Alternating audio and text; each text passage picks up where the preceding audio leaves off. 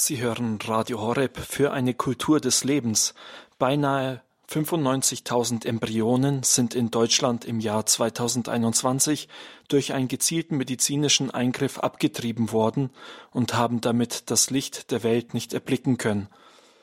Die Zahlen für das Jahr 2022 liegen noch nicht vor. Es zeichnet sich aber jetzt schon ab, dass die Zahl für das Jahr 2022 steigen wird und wohl auch die Hunderttausender Marke überschreiten wird. Laut Paragraph 218 des Strafgesetzbuchs ist Abtreibung in Deutschland eine Straftat. Aber der Gesetzgeber hat eine Hintertür für viele Fälle offen gelassen, bei denen der Tatbestand des Paragraphen 218 nicht erfüllt ist und die Abtreibung damit straffrei ist. Das Ganze geht sogar noch weiter. Im Moment wird nämlich in der Regierung, in der Ampelkoalition darüber diskutiert, ob dieser Paragraph 218 so wie er ist überhaupt noch nötig ist, ob es eine Abänderung braucht. Mein Name ist Nikolaus Albert. Ich begrüße Sie zur Sendung Standpunkt hier bei Radio Horeb. Mit mir auf Sendung ist heute Weihbischof Thomas Maria Renz aus der Diözese Rottenburg-Stuttgart. Herr Weihbischof, herzlich willkommen im Standpunkt bei Radio Horeb. Guten Abend, Herr Albert, und guten Abend, liebe Hörerinnen und Hörer. Herr Weihbischof Thomas Maria Renz, mit gerade mal 39 Jahren wurden Sie von Papst Johannes Paul II. zum Weihbischof der Diözese Rottenburg-Stuttgart ernannt und waren damit für einige Zeit das jüngste Mitglied der Deutschen Bischofskonferenz der Schutz des Lebens ist Ihnen ein großes Anliegen. Sie sind aktiv in der Pro-Life-Bewegung, unter anderem als Mitglied im Aufsichtsrat der Schwangerschaftskonfliktberatungsinitiative, ein sehr langes Wort, 1000 plus. Sie leben, ähm, Herr Weihbischof, erste Frage direkt an Sie. Sie leben zölibatär, wie es für einen Bischof, einen Weihbischof üblich ist, also ehelos Wieso sind da die Themen Schwangerschaft, Abtreibung überhaupt wichtig für Sie? Ja, weil es da um das Leben ja an sich geht, um das Menschsein schlechthin. Und das ist für uns Menschen ja unverfügbar. Denn keiner von uns hat sich selbst ins Leben gerufen. Kein einziger Mensch auf der Welt hat vor seiner Geburt gesagt, ich würde auch gerne noch leben. Alle Menschen haben ihr Leben geschenkt bekommen, verdanken sich anderen, sind am Anfang ihres Lebens alles andere nur nicht selbstbestimmt. Und dieser Geschenkcharakter, der unserem Leben von Anfang an eignet, kann kein Mensch verleugnen, ganz egal, ob er nun an Gott glaubt oder nicht.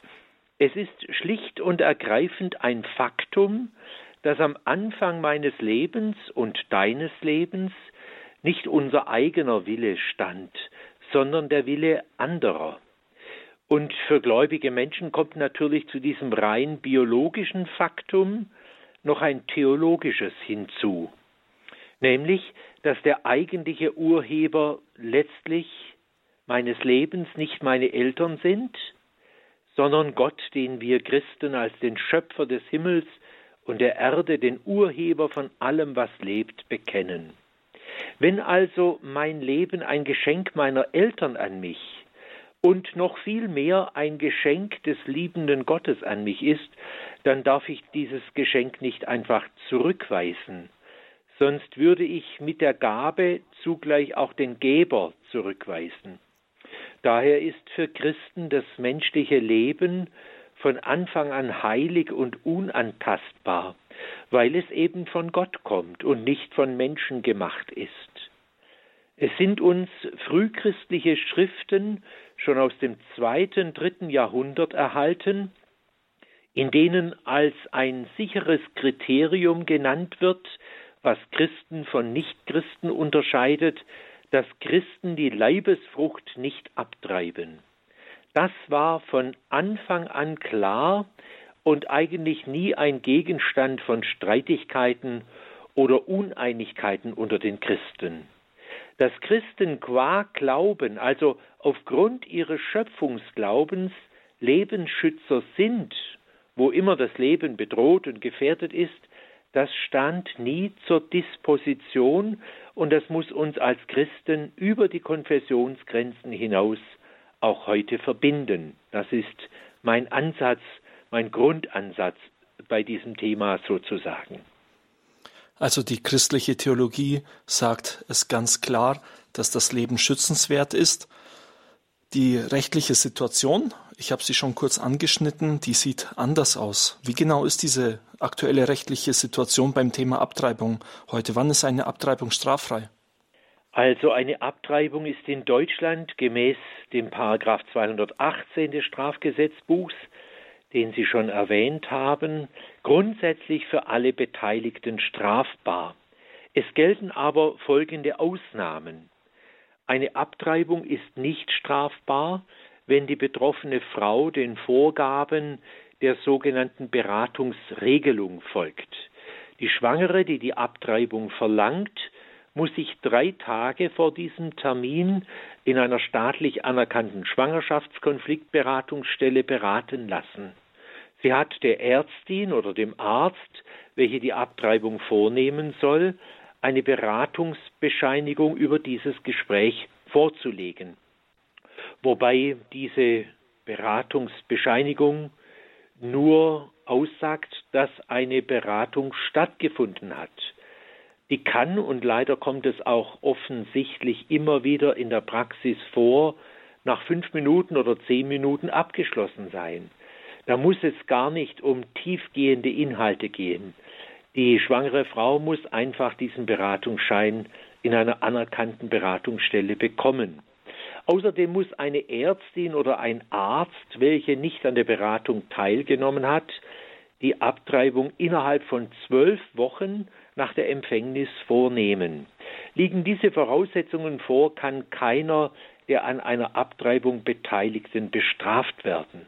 Straflos bleibt die Abtreibung auch, wenn eine medizinische Indikation vorliegt, wenn also für die schwangere Lebensgefahr oder die Gefahr einer schwerwiegenden Beeinträchtigung des körperlichen oder seelischen Gesundheitszustandes besteht, wie es im Gesetz heißt, oder wenn eine kriminologische Indikation gegeben ist, wenn also die Schwangerschaft auf einem Sexualdelikt beruht, also zum Beispiel durch eine Vergewaltigung entsteht. Das ist die aktuelle Gesetzeslage. Die übliche Situation, nehme ich an, bis auf die weiteren Ausnahmen, die Sie jetzt äh, erwähnt haben, beispielsweise die kriminologische, äh, kriminologischen Fälle. Aber ich denke, die übliche Situation ist, dass mal Abtreibungen vor der zwölften Woche stattfinden, ja, und damit ja. straffrei sind. Da braucht es äh, keine weiteren äh, Gründe dafür. Natürlich muss ein Beratungsschein vorliegen. Ja. Wieso ist das denn jetzt verkehrt, nach zwölf Wochen äh, äh, vor zwölf Wochen eine äh, Abtreibung vorzunehmen. Viele sprechen ja davon, dass hier noch gar kein Leben stattfindet. Ja, und das ist jetzt eben die Frage, wann das Leben beginnt. Ähm, für den Gesetzgeber ist es bisher diese zwölf Wochen Frist, die eigentlich ähm, eben gilt und danach kann nicht mehr abgetrieben werden. Ähm, das soll aber ja jetzt geändert werden ähm, durch eine neue Regelung. Das haben Sie vielleicht äh, auch in den Medien mitverfolgt in den letzten Wochen, dass die Ampelregierung eine historische Rechtsreform bezüglich Abtreibungen in Deutschland plant. Und dazu ist erst vor kurzem eine Kommission eingerichtet worden, die eben eine Alternative zur zwölf Wochen Frist sucht und muss jetzt also in den nächsten Wochen und Monaten, ich habe jetzt gehört, dass diese Kommission bis etwa November diesen Jahres arbeiten soll. Vorher wird man wahrscheinlich in der Öffentlichkeit wenig äh, über diese Arbeit hören. Das wird sich also noch hinziehen. Aber der Bundesminister der Justiz, Marco Buschmann, hat jetzt in einem Interview gesagt, ich zitiere ihn, es geht um eine der schwierigsten rechtlichen Fragen, die Abwägung zwischen dem Wert des ungeborenen Lebens und dem Selbstbestimmungsrecht der Frau, ein komplexes Dilemma. Die Kommission soll untersuchen, ob es möglich ist, auf der Grundlage des Grundgesetzes und der Rechtsprechung des Bundesverfassungsgerichts den Wert des ungeborenen Lebens zu schützen und das Selbstbestimmungsrecht der Frau zu wahren, ohne auf das Strafgesetzbuch zurückzugreifen. Die Prüfung ist ausdrücklich ergebnisoffen und wir wollen dafür die besten Experten gewinnen, Soweit also das Zitat vom Bundesminister der Justiz. Das heißt, wir können damit rechnen, dass jetzt diese zwölf Wochen Frist wahrscheinlich, dazu haben sich ja die einzelnen Parteien auch schon deutlich geäußert, äh, unter Umständen ganz geöffnet werden soll. Das heißt, dass unter Umständen die Abtreibung in das persönliche Ermessen jeder Frau ohne zeitliche Begrenzung fallen soll. Bundesjustizminister Marco Buschmann, er spricht von diesen zwei äh, verschiedenen Werten, der Wert des ungeborenen Lebens und auf der einen Seite und auf der anderen Seite das Selbstbestimmungsrecht der Frau. Ich sag mal, beides sind ja Dinge, die die Kirche äh, sofort unterschreiben würde, nämlich dass das ungeborene Leben einen Wert hat und auch, dass die Frau ein Selbstbestimmungsrecht hat. Wieso gibt es diese Spannung? Besteht diese tatsächlich? Wie gehen wir damit um? Ja, die Spannung besteht natürlich zwischen einem Selbstbestimmungsrecht der Frau und dem Lebensrecht eines neuen, noch ungeborenen Lebens, besteht natürlich in dem Fall, dass eine Frau mit der Schwangerschaft nicht rechnet, dass sie in einen Konflikt gerät, dass sie hin und her gerissen ist, sie ist ungewollt schwanger geworden und jetzt muss sie sich damit auseinandersetzen, möchte ich ein Kind zum jetzigen Lebenszeitpunkt, passt so ein Kind in meine Lebensplanung hinein oder stört das Kind und bringt alles, meine ganze Planung durcheinander. Ähm, und das Kind aber will leben. Das heißt, in einer einzigen Person, dieser Frau, die schwanger wird, und in einer einzigen Lebenssituation, dass eine Frau ungewollt schwanger wird, kommen beide Rechtsansprüche sozusagen zusammen oder kollidieren miteinander. Selbstverständlich sind beide Grundwerte das Selbstbestimmungsrecht der Frau und das Lebensrecht eines neuen Menschen von allerhöchster Bedeutung und müssen beide zu ihrem Recht und zu ihrer Geltung kommen. Das ist ja gerade die schwierige Frage, wie das im Konfliktfall miteinander koexistieren kann, ohne dass diese beiden Grundrechte, Selbstbestimmungsrecht und Lebensrecht, wie zwei Züge frontal aufeinander sozusagen zufahren. Also diese beiden Grundrechte dürfen nicht gegeneinander ausgespielt werden. Das Selbstbestimmungsrecht der Frau bezieht sich darauf, dass sie unter keinen Umständen zu einer Schwangerschaft gezwungen werden darf. Und deshalb kann eine Frau ja durchaus zu Recht sagen, mein Leib gehört mir. Und niemand darf mich zwingen, schwanger zu werden. Das ist das Selbstbestimmungsrecht der Frau. Aber wenn diese Frau durch freiwillig eingegangene Sexualkontakte schwanger geworden ist und damit ist eben immer zu rechnen in einer sexuellen Beziehung, dann geht es nicht mehr nur um ihr eigenes Leben, sondern neben ihrem Leben auch um das Leben eines neuen, von ihr unterschiedenen Lebens, das jetzt in ihr heranreifen will. Und wenn eine Frau schwanger wird, dann sagt sie, wenn sie dann Ja sagen kann zu diesem Kind, das sie erwartet, sagt sie dann nicht mehr, mein Leib gehört mir, sondern mein Leib gehört dir, nämlich diesem Kind, das sie bis dato noch nicht persönlich kennt. Das Selbstbestimmungsrecht des einen Menschen endet also am Lebensrecht des anderen, eines, in dem Fall eines neuen Menschen. Und das ist jetzt die Frage, wie das eben rechtlich künftig möglich ist, dass beide gleichberechtigt, beide Grundrechte gleichberechtigt nebeneinander leben und existieren können. Herr Weihbischof äh, Thomas Maria Renz, ist es also im Grunde genommen eine Frage von verantwortlich gelebter Sexualität, kann man das so sagen? Ja, das kann man natürlich so sagen, weil wenn jemand sich auf einen sexuellen Kontakt einlässt oder in einer Partnerschaft mit sexuellen Kontakten lebt, muss dieser Mensch einfach auch damit rechnen, dass es zu einer Schwangerschaft kommen kann. Nicht kommen muss, aber kommen kann. Und deswegen hat Liebe und äh, Sexualität immer auch mit Verantwortung zu tun. Dem Partner, der Partnerin gegenüber, aber auch natürlich immer äh, unter Umständen im Hinblick auf die Entstehung eines neuen Lebens. Und dazu müssen junge Menschen vor allem auch erzogen werden. Ich glaube, es ist eine ganz wichtige Aufgabe äh, von allen, die in der Erziehung von Kindern, Jugendlichen, jungen Menschen stehen, dass sie äh, auch junge Menschen dazu befähigen, dass sie im Zweifelsfall eben auch dann sagen, gut, ich, wir haben eigentlich als Paar noch kein Kind geplant. Das kam jetzt doch irgendwie überraschend für uns. Aber das hat Vorrang. Ein Menschenleben ist so einmalig. Und es ist ja kein Wegwerfgut, dass man mal was wegwirft und dann kauft man halt sich bei nächster Gelegenheit ähm, dieses äh, Weggeworfene nochmal neu, sondern jeder Mensch ist einzigartig und wunderbar und großartig. Ähm, das Leben ist zu kostbar, als dass man es einfach wegwerfen könnte. Und deswegen geht es natürlich darum, ähm, Menschen in diese Verantwortung hinein zu erziehen. Das schließt natürlich nicht aus, dass es immer wieder auch Konfliktfälle geben kann und geben wird. Das ist einfach die Realität, in der wir auch leben, dass Kinder dann einfach auch ungeplant und un, vielleicht manchmal auch unerwünscht in ganz äh, jeweiligen Lebenssituationen sich anmelden.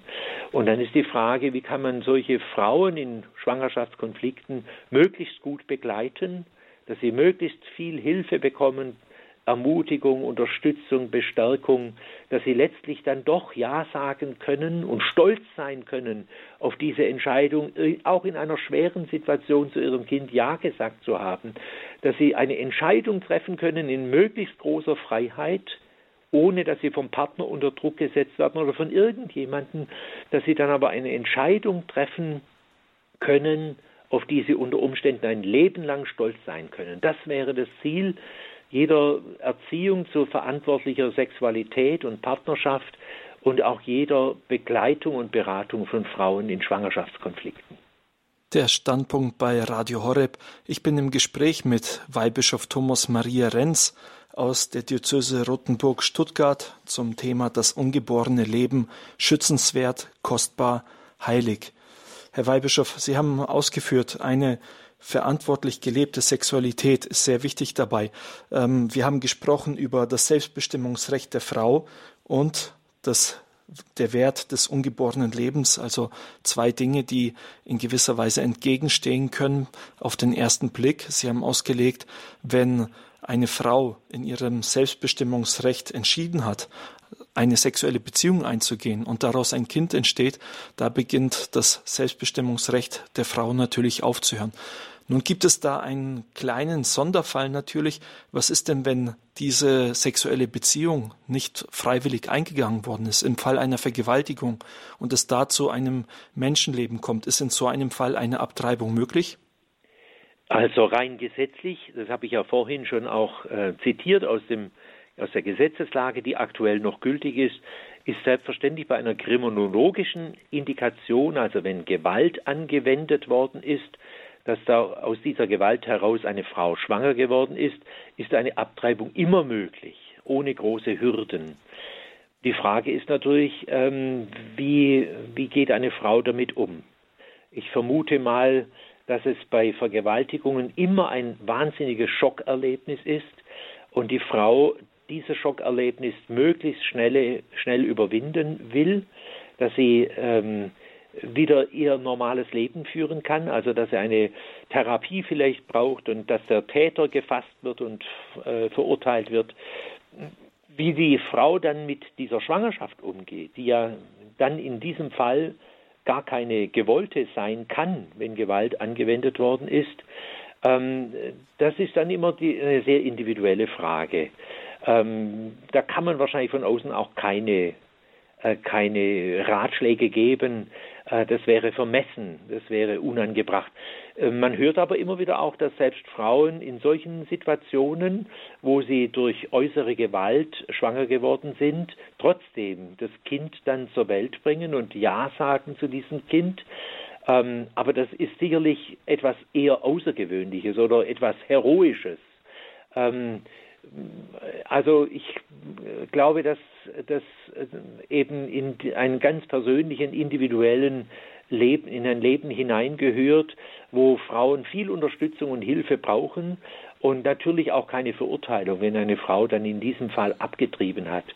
Wenn eine Frau es schafft, so ein Kind, das ungewollt war und durch Gewaltanwendung sozusagen entstanden ist, trotzdem äh, zur Geburt bringt, dass das Kind leben kann und dann eventuell selber als Kind annimmt oder vielleicht auch zur Adoption freigibt, ähm, dann ist es sicherlich, wie gesagt, etwas Heroisches, was man aber nicht von einem anderen Menschen einfach verlangen kann. Dann kommen wir zur Gretchenfrage, würde ich mal so sagen, bei dieser ganzen Thematik Abtreibung. Wir haben über den Paragraph 218 im Strafgesetzbuch gesprochen. Ähm, aktuelle Regelung bedeutet, wenn das Kind vor zwölf Wochen, äh, vor der zwölften Schwangerschaftswoche abgetrieben wird, dann ist es eine straffreie Abtreibung. Wir haben gehört, dass aktuell in der Regierung darüber diskutiert wird, äh, diesen Zeitraum zu verändern das stellt ja am Ende wirklich die entscheidende Frage, wann beginnt eigentlich das Leben? Diese zwölf Wochen, ist das der Zeitpunkt, wo das Leben beginnt? Ja, wann das Leben beginnt, das ist tatsächlich die Gretchenfrage, die Grundfrage, eine unglaublich wichtige Frage. Aber es ist keine theologische Frage, sondern es ist eine biologische Frage. Also eine Frage der Wissenschaft, nicht des Glaubens. Und deshalb müssen wir zu dieser Frage, wann beginnt menschliches Leben, einfach die heutige Wissenschaft befragen. Und da würde ich mir wünschen, dass die heutige Wissenschaft das äh, auch einfachen Menschen ganz deutlich sagt, was der Stand der aktuellen Humanwissenschaften ist. Und da sagt uns zum Beispiel Professor Dr. Ernst Tamm, er ist Lehrstuhlinhaber für Humananatomie und Embryologie an der Universität in Regensburg. Ich zitiere ihn dass das Herz bereits am 22. Tag der Embryonalentwicklung, also zu Beginn der vierten Schwangerschaftswoche, zu schlagen beginnt. Die zarten Kontraktionen können Ärzte mit Ultraschalluntersuchungen schon sehr früh nachweisen. Oft weiß die Mutter noch nicht einmal, dass sie überhaupt schwanger ist. Man darf sich dieses frühe Herz allerdings nicht so vorstellen, wie wir es vom Erwachsenen kennen. Es ist eher eine Art Schlauch, der sich rhythmisch zusammenzieht und damit das Blut hin und her bewegt, so ähnlich wie bei Ebbe und Flut.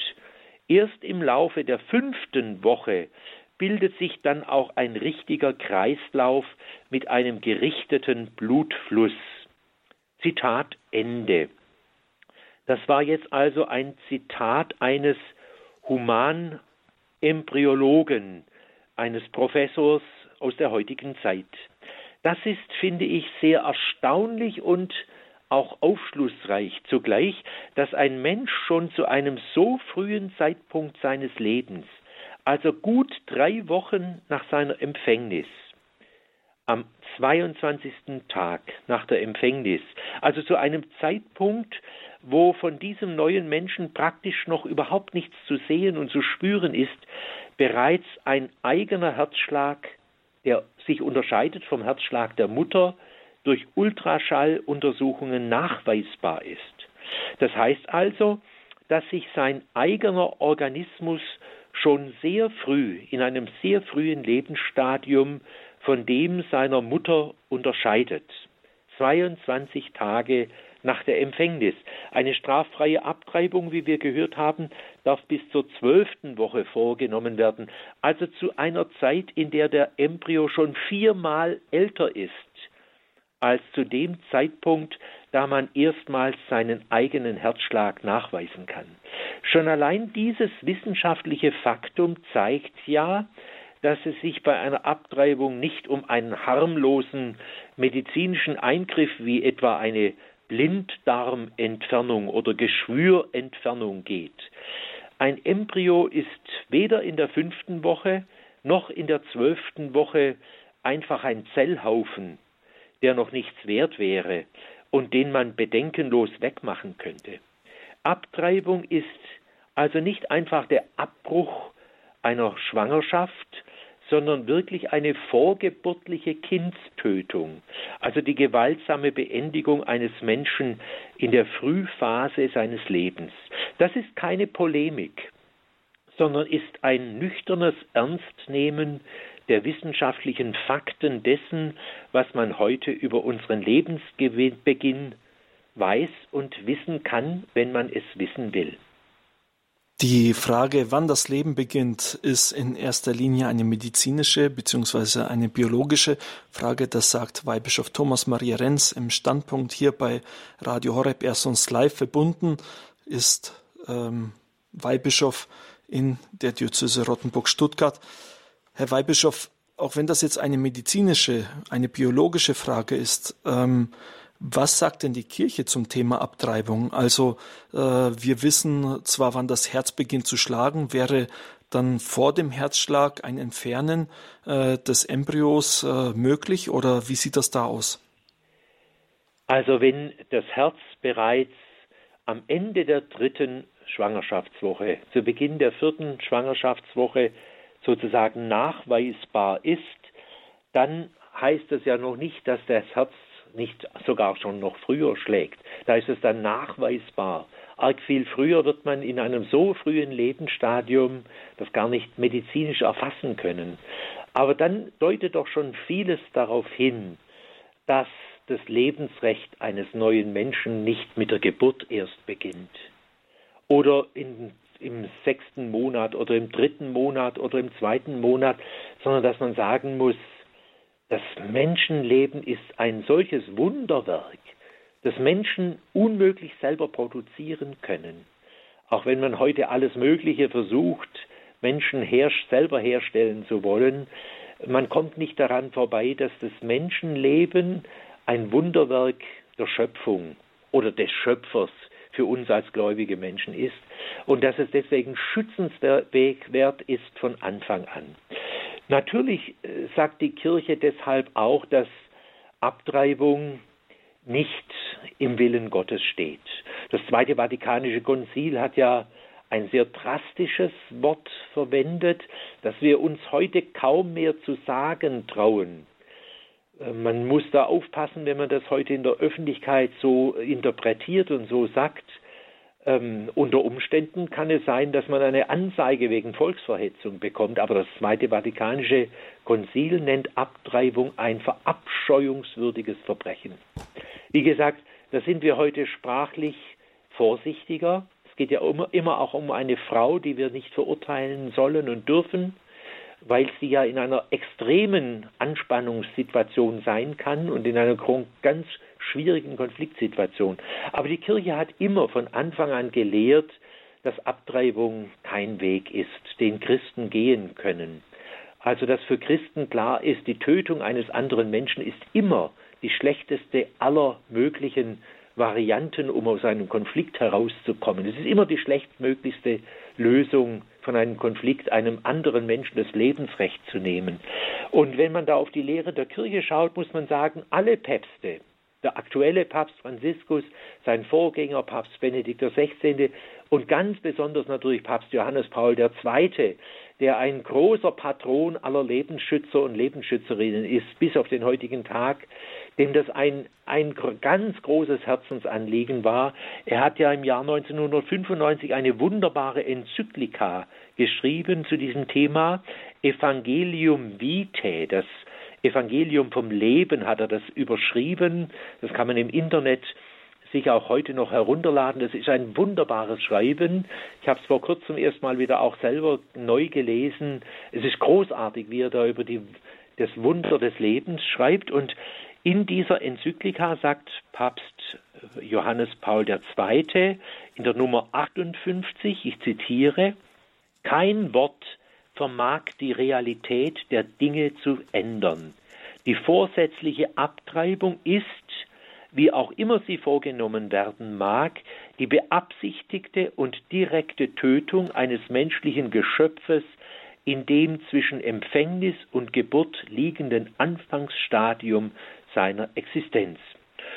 Und dem ist heute eigentlich gar nichts mehr hinzuzufügen. Also selbst 30 Jahre, fast 30 Jahre nach dieser Enzyklika dürfen wir sagen, das ist immer noch hochaktuell. Und deshalb mahnt uns Papst Johannes Paul II. auch mit dem Wort, achte, verteidige, liebe das Leben, jedes menschliche Leben und diene ihm. Nur auf diesem Weg wirst du Gerechtigkeit, Entwicklung, echte Freiheit, Frieden und Glück finden. Zitat Ende. Und da fällt einem natürlich auch noch die heilige Mutter Teresa von Kalkutta ein, die ja bei der Verleihung des Friedensnobelpreises in Oslo 1979 die Abtreibung als die größte Gefahr für den Frieden in der Welt bezeichnet hat. Also ähm, da ist die Lehre der Kirche, so möchte ich mal sagen, immer ganz klar und eindeutig gewesen. Evangelium Vitae, das Evangelium von Leben, das ist das Rundschreiben, die Enzyklika von Papst Johannes Paul II. im Jahr 1995 erschienen, am 25. März. Hier findet man bis heute noch alle entscheidenden Dinge, die die Kirche sagt zum Thema Abtreibung, auch zu anderen Lebensrechtsfragen. Jetzt, äh, wie ist das äh, Thema Abtreibung äh, findet man das auch schon in der Heiligen Schrift? Findet man das in der Bibel? Oder ist das erst ein äh, Thema moderner Medizin, weil das früher gar nicht möglich war? Also die Thematik Abtreibung als solche kommt eigentlich in der Heiligen Schrift nicht ausdrücklich vor. Da gibt es keine Abhandlung zu diesem Thema. Aber die Ehrfurcht vor dem menschlichen Leben als Gottes Geschenk, der Mensch als Gottes Geschöpf, taucht immer wieder auf in der Heiligen Schrift. Und dabei wird auch schon dem ungeborenen Kind im Mutterleib ein Recht auf Leben, ein Recht auf Würde, ein Recht auf Eigenständigkeit sozusagen, auf das Personsein zuerkannt. Also ich finde besonders schön kommt das im Alten Testament im Psalm 139 zum Ausdruck. Das ist ein wunderbarer Lobgesang auf die äh, Größe des Schöpfers und auf die Wunder seiner Schöpfung. Und da heißt es im Psalm 139, ich zitiere, Du Gott hast mein Inneres geschaffen, mich gewoben im Schoß meiner Mutter. Ich danke dir, dass du mich so wunderbar gestaltet hast.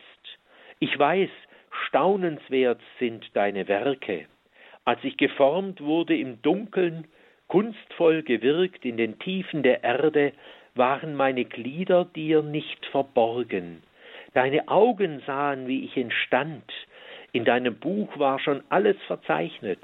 Meine Tage waren schon gebildet, als noch keiner von ihnen da war. Also, das ist Psalm 139. Du hast mich schon gekannt, noch bevor meine Mutter die Chance hatte, mich kennenzulernen. Du hast mich schon bei meinem Namen gerufen. Du hast mich schon geliebt. Du hast mich schon angenommen, noch ehe einer meiner Tage gebildet war, ge noch ehe ich überhaupt im Leib meiner Mutter geformt war. Und ähnlich heißt es zum Beispiel bei der Berufung des Jeremia, des Propheten, im ersten Kapitel bei Jeremia, Zitat, das Wort des Herrn erging an mich, noch ehe ich dich im Mutterleib formte, habe ich dich ausersehen, noch ehe du aus dem Mutterschoß hervorkamst, habe ich dich geheiligt zum Propheten für die Völker habe ich dich bestimmt. Also auch da kommt deutlich zum Ausdruck, dass biblisch gesehen der Wert des Menschen nicht erst mit der Geburt oder erst dann später, wenn ein Mensch etwas leisten kann, wenn er groß wird, wenn er sich selber groß macht, sozusagen etwas gilt oder wert ist, sondern weil er Gottes Ebenbild ist, weil er Gottes Schöpfung ist, vom ersten Augenblick seines Lebens und es beginnt eben nicht erst mit der Geburt, sondern eben schon im Mutterschoß.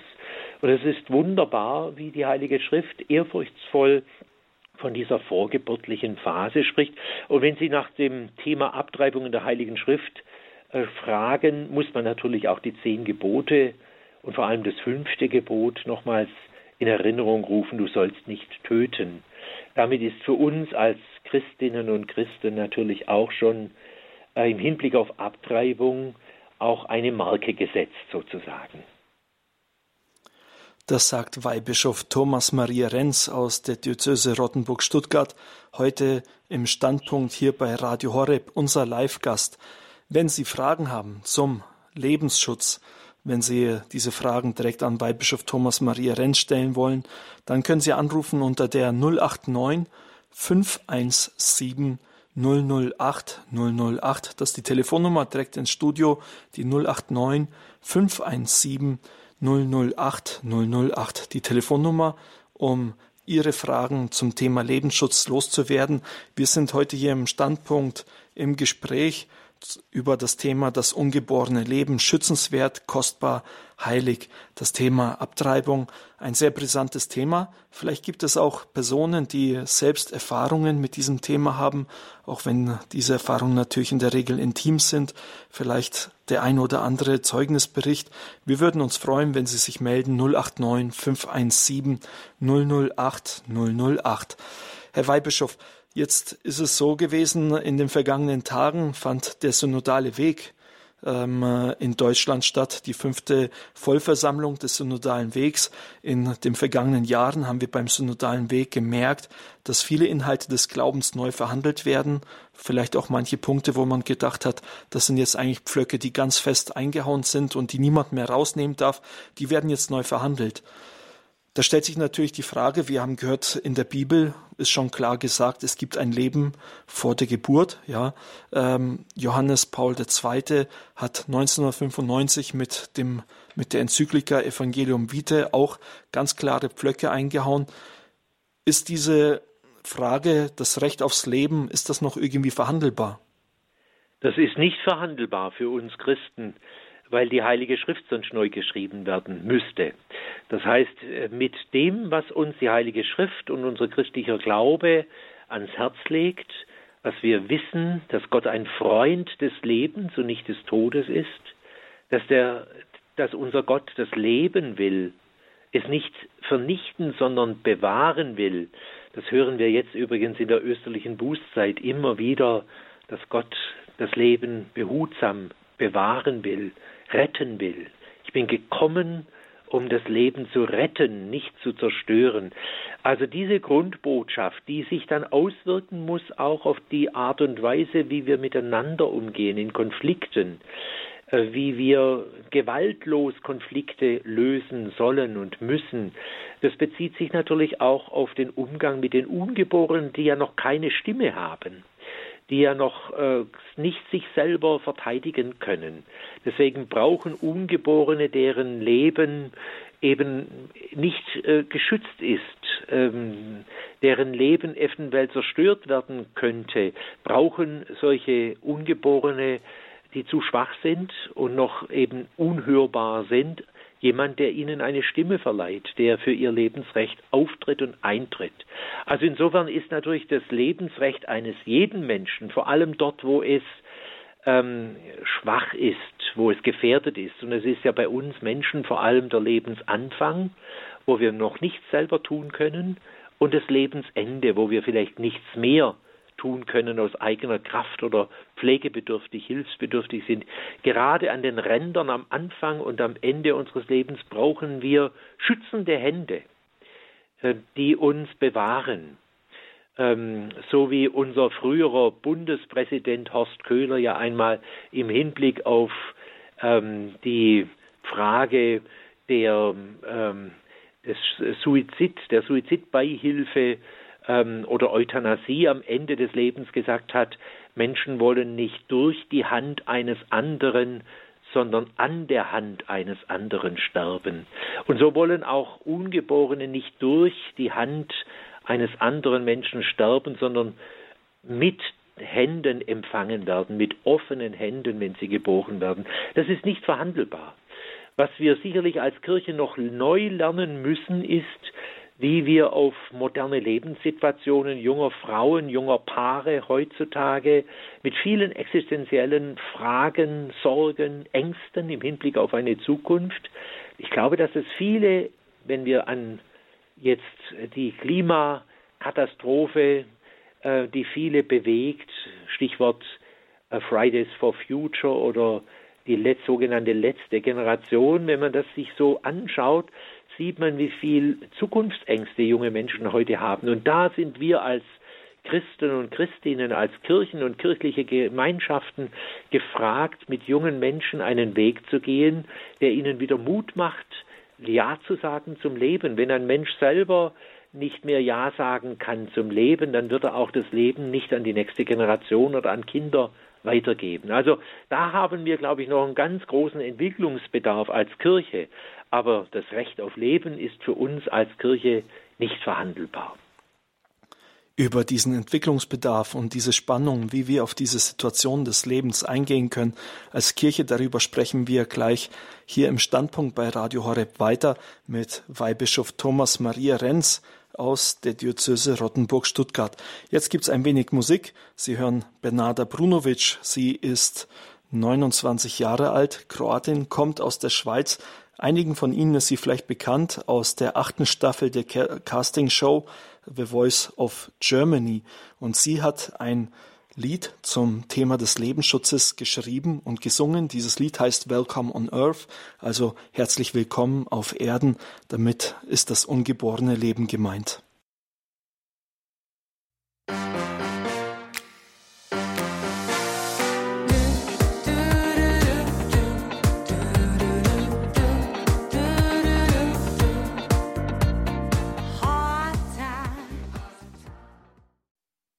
Radio Horeb für eine Kultur des Lebens. Der größte Zerstörer des Friedens ist heute der Schrei eines unschuldigen, ungeborenen Kindes. Das hat Mutter Teresa vor über 40 Jahren bei der Verleihung des Nobelpreises für den Frieden gesagt. Wir sind hier im Standpunkt bei Radio Horeb im Gespräch mit Weihbischof Thomas Maria Renz aus dem Bistum Rottenburg-Stuttgart zum Thema das ungeborene Leben, schützenswert, kostbar, heilig. Sie können anrufen 089 517 008 008. Das ist die Telefonnummer direkt ins Studio. Die restliche Sendezeit des Standpunkts gehört jetzt nun Ihnen. Es sind noch 45 Minuten. Sie können Ihre Fragen loswerden an Weihbischof Thomas Maria Renz 089 517 008 008. Und ich begrüße als erstes Frau Schmidt-Jüngst, die uns aus Landau in der Pfalz erreicht. Grüß Gott, Frau Schmidt-Jüngst. Ja, guten Tag. Ich bin sehr dankbar, dass Sie wieder mal eine Sendung darüber machen. Und ich vermisse sehr die Präsenz der Bischöfe bei den Märschen fürs Leben. Auch die Stimme des Papstes ist viel zu schwach. Und jetzt gerade in der Fastenzeit, wo es geht um Umkehr, sollte das viel mehr in den Vordergrund gestellt werden. Wenn ich mit jungen Leuten spreche, sagen sie Umkehr, was soll das sein? Sagt mir gar nichts, verstehe ich nicht, was das soll. Es muss konkret gesagt werden. Und da wollte ich zu, äh, sie ermutigen, ihre Stimme zu erheben. Die katholische Kirche ist da viel zu zurückhaltend. Die traut sich ja gar nichts mehr zu sagen, jetzt wegen dem Missbrauch. Aber das, wir brauchen die den Rufer in der Wüste, den Johannes den Täufer. Ja, vielen Auch Dank Ihnen, Frau Schmidt-Jüngst. Herzliches Dank, herzlichen Dank. Die Frage geht an Sie, Herr Weihbischof. Äh, macht die Kirche zu wenig für den Lebensschutz? Also ich habe jetzt äh, den Anruf als Ermutigung, als äh, Aufruf, als Bitte gesehen ähm, und ich kann dem zustimmen. Also es ist auch meine Meinung, dass wir ähm, viel mehr noch dieses Thema thematisieren müssen. Ähm, einerseits natürlich durch Bewusstseinsbildung, dass man darüber spricht, auch Fortbildungen äh, ähm, in irgendeiner Weise anbietet, also dass man wirklich jetzt vertieft dieses Thema und andererseits aber natürlich die Hilfen, ganz konkrete Hilfen für schwangere Frauen in Konfliktsituationen noch ausbaut. Die Kirche tut da schon sehr viel, nicht nur die Kirche, sondern die Kirchen, vor allem in Caritas und Diakonie, aber mein ähm, äh, Mantra sozusagen an dieser Stelle lautet, wenn es in Deutschland jedes Jahr noch rund 100.000 Abtreibungen gibt, also Kinder, die nicht das Licht der Welt erblicken dürfen, dann tun wir als Gesellschaft und als Kirche noch nicht genug. Dann kann man nicht genug tun, um solche Frauen in Konfliktsituationen die bestmöglichste Beratung und Hilfe in jeglicher Form anzubieten, damit sie wirklich dann Ja sagen können zu ihrem Kind. Also insofern äh, kann ich das gerne mitnehmen. Mir ist es auch wichtig, dass wir in den ökumenischen Austausch wieder kommen. Natürlich hört man in den letzten Jahren, das habe ich auch beobachtet, das bemängle ich auch, von den Bischöfen oder auch den Pfarrern, soweit ich das mitbekomme, relativ wenig zu diesem Thema. Man ist da irgendwie schweigend geworden, man ist still geworden. Das kann natürlich mit den Missbrauchsskandalen zusammenhängen. Da hat die Frau Schmidt jüngst wahrscheinlich schon recht, das so äh, zu ähm, interpretieren. Aber wir brauchen wieder mutig, mutige Stimmen. Und da würde ich auch die, gerne die Ökumene mit einbeziehen.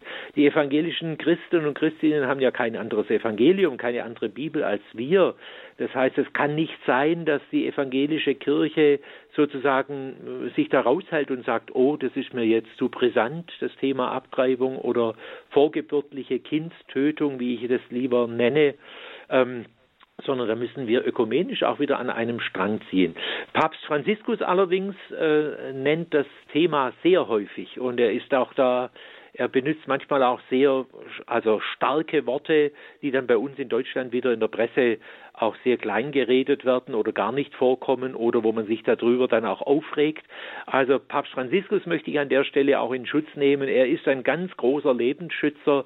Äh, immer wieder äh, hat er auch äh, Grußworte, die er an Lebensschutzgruppen spricht und immer wieder auch in den Interviews die er immer wieder für Zeitschriften und Zeitungen gibt, äh, ist er da ganz unerschrocken bei diesem Thema. Aber wie gesagt, wir können nicht genug tun, weil immer noch so viele Kinder abgetrieben werden. Herr Weihbischof, kann es denn auch sein, dass äh, man ein bisschen zurückhaltend ist bei dem Thema, weil äh, man auch diese Spannung sieht? Also die Frau, die schwanger ist, die in einer Notlage ist, ähm, vielleicht auch die Frau, die schon abgetrieben hat, ja, wo ja. es schon geschehen ist, ja, wo man äh, nicht als äh, Kirche ähm, äh, verurteilen möchte in das dieser Situation. Ja, das ist natürlich äh, immer, wenn ich über dieses Thema spreche, kann es sein, dass irgendwelche Leute, die das hören, es so interpretieren: Aha, die Kirche zeigt mal wieder mit ihrem Zeigefinger auf andere und äh, bohrt in der Wunde der Schuld von anderen herum sozusagen und ähm, lenkt damit von eigener Schuld und Versagen ab. Die Gefahr besteht natürlich immer, sobald ich zu dem Thema Abtreibung ähm, Stellung beziehe, dass dann irgendwie ähm, das vermischt wird mit einer Anklage. Wir müssen über dieses Thema reden, ohne Frauen zu verurteilen. Und ich glaube, äh, dass äh, für vom Evangelium her Jesus uns das beste Beispiel gibt, nämlich im Johannesevangelium, wo er ja ähm, in die in einen Konflikt geht mit den Pharisäern und Schriftgelehrten, die ja eine beim Ehebruch ertappte Frau steinigen wollten. Und das war ja nach dem damaligen jüdischen Gesetz auch die Konsequenz eines Ehebruchs. Und dann Jesus zu den ähm, Schriftgelehrten sagt, wer von euch ohne Sünde ist, der werfe jetzt den ersten Stein auf diese Frau. Und dann gehen sie ja alle betreten nach Hause und Zähne knirschen sozusagen, weil er sie entwaffnet hat weil keiner ohne Sünde ist. Und dann sagt er zu dieser Frau, auch ich verurteile dich nicht, aber geh und sündige von jetzt an nicht mehr. Das heißt, Jesus hat in dieser konkreten Situation mit dieser Frau, die versagt hat, oder vielleicht ist sie auch vergewaltigt worden, das weiß man ja nicht, wie dieser Ehebruch zustande kam. Egal, jedenfalls äh, verurteilt er die Sünde, geh und sündige nicht mehr, aber er verurteilt nicht die Sünderin oder den Sünder. Und diese Unterscheidung, dass wir die Sünde beim Namen nennen müssen. Und Mord bleibt Mord, Totschlag bleibt Totschlag. Tötung eines Menschen bleibt Tötung eines Menschen. Da kann man nicht um den heißen Brei herumreden. Wir müssen die Sünde beim Namen nennen, ohne den Sünder oder in dem Fall die Sünderin zu verurteilen. Das ist natürlich immer ein Spagat.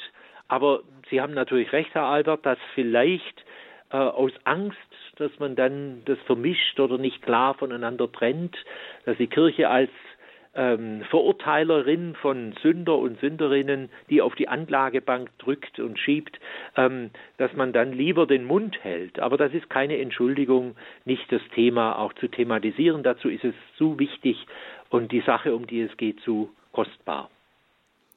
Und wir begrüßen auf Sendung Herrn Giedfried aus Mannheim. Da hört der Radio Horeb. Grüß Gott, Herr Giedfried. Äh, einen wunderschönen guten Abend.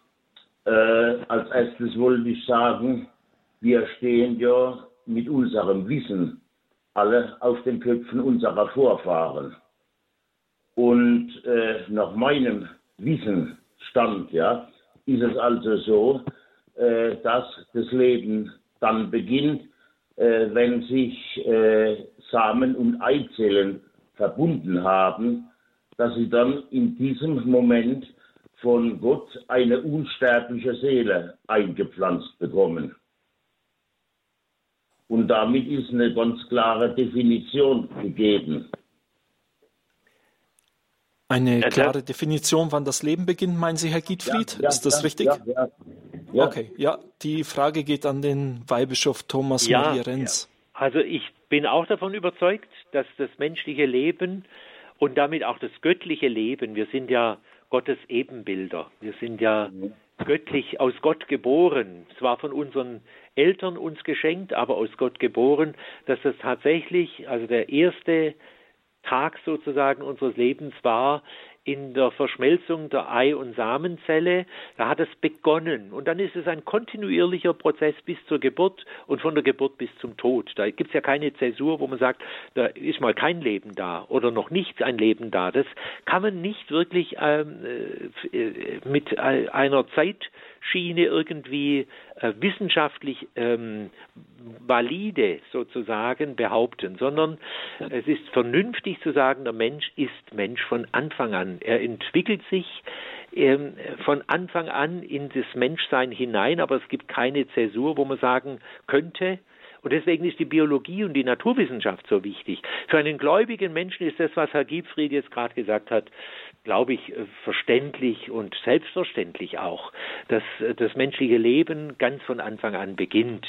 Ähm, das ist aber jetzt tatsächlich, dass Gott äh, in dieses entstehende Mensch, Menschenkind sozusagen eine unsterbliche Seele hineinlegt, das ist eine Glaubensfrage, das ist keine Wissenschaftsfrage.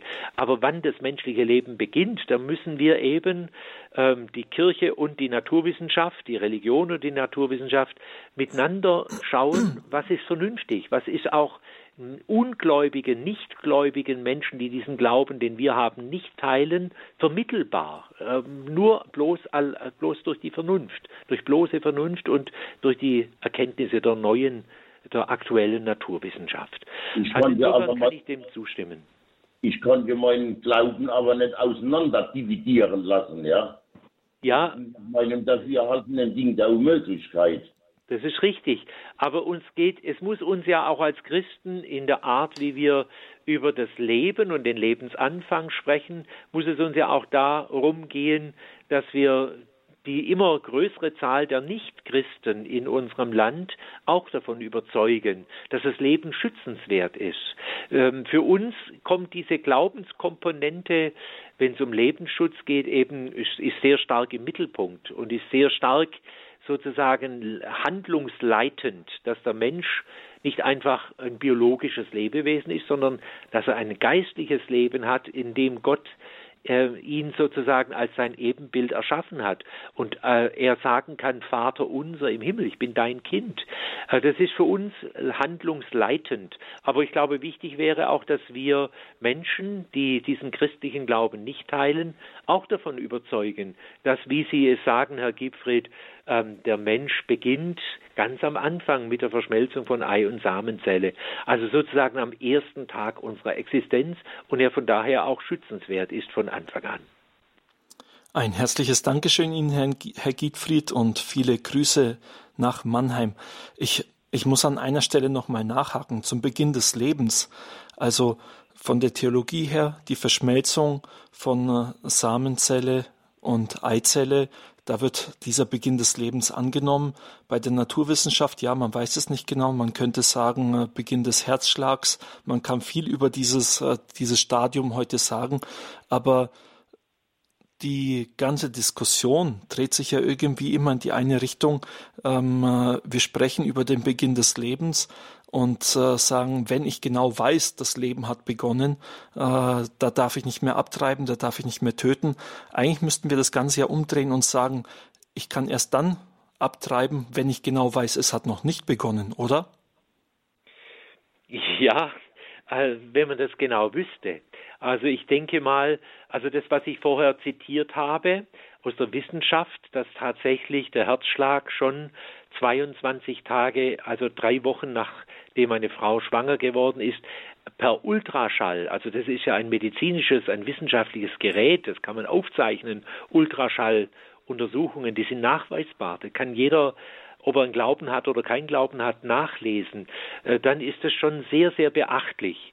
Und ähm, die Gesetzgeber, der Gesetzgeber muss jetzt natürlich schauen, wie er einen, ein neues Abtreibungsgesetz, wenn das der Wille ist von der Regierung, tatsächlich dann auch äh, formuliert. Ähm, aber meines Erachtens kann es nicht sein, dass, dass da spricht schon der gesunde Menschenverstand dagegen, dass man also ein Kind sozusagen bis zur Geburt äh, abtreiben kann und jede Frau das selber entscheiden kann. Das kann ja nicht sein, damit wäre der komplette Lebensschutz aufgegeben. Also insofern ist die Frage ähm, der moralischen Erlaubtheit von, An von Abtreibung und die Frage der rechtlichen äh, Straffreiheit von Abtreibungen muss man natürlich voneinander trennen. Wir können jetzt gespannt sein, wie ähm, diese neue Kommission, die jetzt eingesetzt worden ist, was die für Vorschläge auf den Tisch legt. Und ich würde mir aber wünschen, dass wir nicht nur als Kirche, auch als Gesellschaft, alle gesellschaftlichen Kräfte, wir haben ja viele Erwachsenenverbände, ich denke an die Kolping-Familie, den Frauenbund, ganz viele äh, hochintelligente Menschen, die wir in der Kirche haben, aber auch in der Gesellschaft, ähm, die ein fühlendes Herz haben und die auf der Höhe der Wissenschaft unserer heutigen Zeit sind, dass die sich auch beteiligen jetzt an der Diskussion und dass die entscheidend auch äh, Argumente bringen, warum das Leben schützenswert bleiben muss von Anfang an. Das wird äh, sicherlich eine spannende Frage und da bin ich, hoffe ich auch, wie sie Frau Schmidt jüngst vorher gesagt hat, äh, die noch mehr Mut und ähm, auch äh, Bereitschaft, sich zu dem Thema ähm, zu äußern, auch in der Öffentlichkeit von den Bischöfen erwartet hat, dass wir da tatsächlich äh, uns sehr aktiv auch beteiligen und konstruktiv. Das sagt Weihbischof Thomas Maria Renz aus der Diözese Rottenburg-Stuttgart hier beim Standpunkt bei Radio Horeb.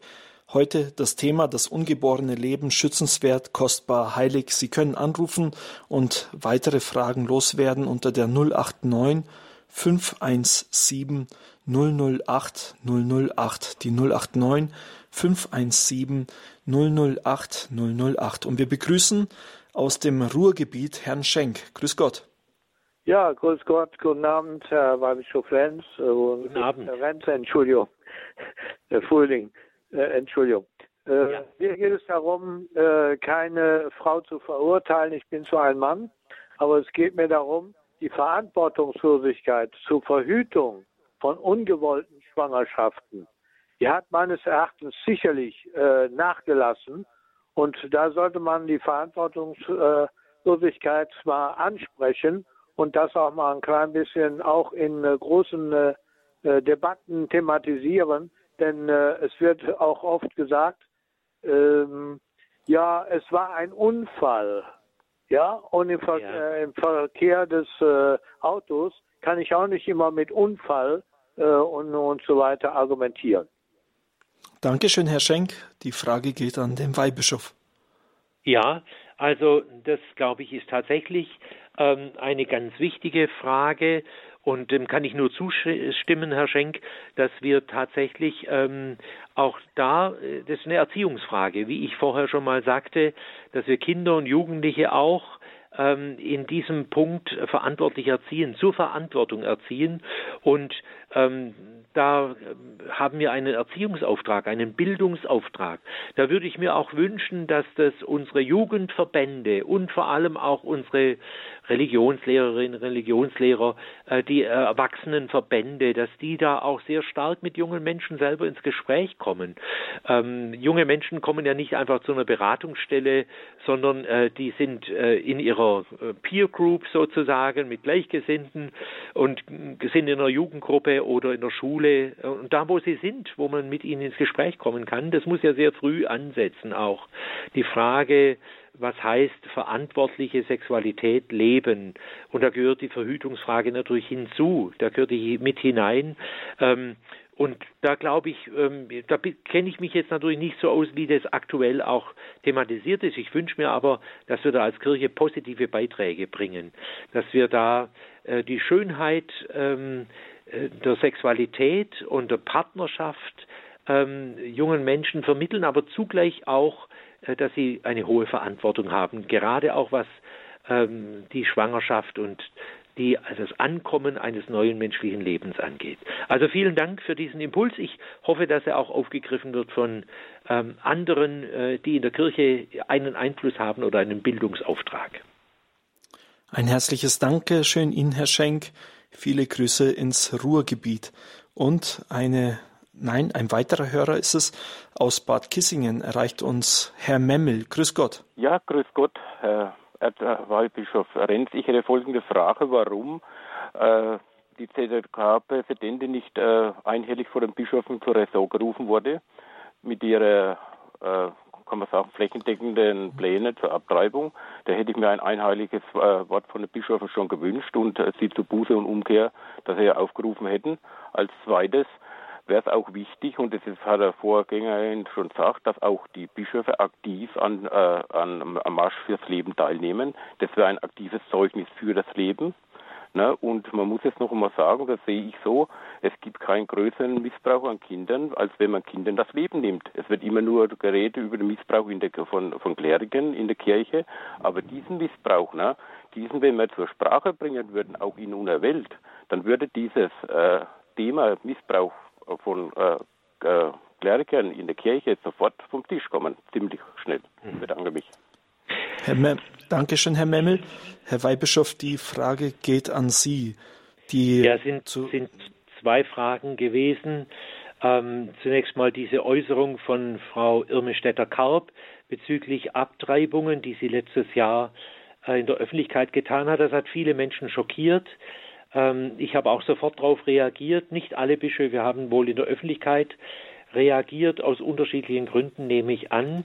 Ähm, ich vermute mal, dass manche Bischöfe, einige Bischöfe äh, den privaten Kontakt zu Frau Stetter-Karp gesucht haben. Das gehe ich jetzt einfach mal so davon aus, dass Bischöfe das stillschweigend runterschlucken, wenn die oberste Repräsentantin der katholischen Laienkirche sozusagen in Deutschland, also der Getauften und Gefirmten in ganz Deutschland, wenn sie in einem äh, in der Presse sagt, sie fordert oder möchte flächendeckende Abtreibungsmöglichkeiten in ganz Deutschland, äh, dann kann das nicht unwidersprochen stehen bleiben. Also da muss man sagen, das ist keine katholische äh, Position, die ist katholisch nicht vermittelbar, die ist katholisch nicht möglich. Ähm, das ist also äh, sicherlich eine, eine Grenzüberschreitung, so habe ich das wahrgenommen und habe auch sofort ihr geschrieben und war dann auch in, in Kontakt mit ihr. Ich habe mich auch in der Öffentlichkeit dazu geäußert. Ähm, ich war dann auch mit ihrer ähm, mit ihrem Sekretariat beim Zentralkomitee der deutschen Katholiken noch längere Zeit zu dieser Frage in schriftlichem Austausch. Ähm, also wir, wir müssen das thematisieren, das kann man nicht unter den Teppich kehren, da gebe ich Ihnen also vollkommen recht. Solche Dinge, die dann in der Öffentlichkeit die Runde machen, müssen auch korrigiert werden, wenn sie falsch sind. Und es war in diesem Fall eindeutig so, dass es keine katholisch vertretbare Position war. Das Zweite, was Sie nochmal gesagt haben, und das hat ja vorher die Hörerin Frau Schmidt-Jüngst auch schon gesagt, sie wünscht sich äh, eine höhere Präsenz der Bischöfe beim Marsch für das Leben. Ähm, jetzt wird demnächst ein Marsch für das Leben in München stattfinden am 25. März, wenn ich richtig das im Kopf habe, also noch vor Ostern. Und dann jedes Jahr im Herbst gibt es den großen Marsch für das Leben in Berlin. Ich war letztes Jahr selber auch mit dabei und habe ähm, bei der Abschlusskundgebung ein geistliches Wort gesprochen im abschließenden Wortgottesdienst, war also auch aktiv beteiligt. Ähm, das ist natürlich eine Art, wie man mit dem Thema Abtreibung in die Öffentlichkeit gehen kann. Es ist ein Weg, ähm, der passt nicht jedem. Also nicht jeder Bischof oder Pfarrer möchte auf die Straße gehen und äh, damit Position beziehen in dieser Art und Weise. Ich kann es auch verstehen, dass nicht jedem das passt, so wie nicht jedem Menschen, dem zum Beispiel die Schöpfung äh, und die Bewahrung der Schöpfung am Herzen liegt, zum, äh, zu, zu den Demonstrationen von Fridays for Future äh, gehen möchte. Das ist nicht jedermanns Sache. Aber jeder Mann und jede Frau muss das Thema äh, tatsächlich auch auf die eigene Agenda setzen und etwas dafür tun.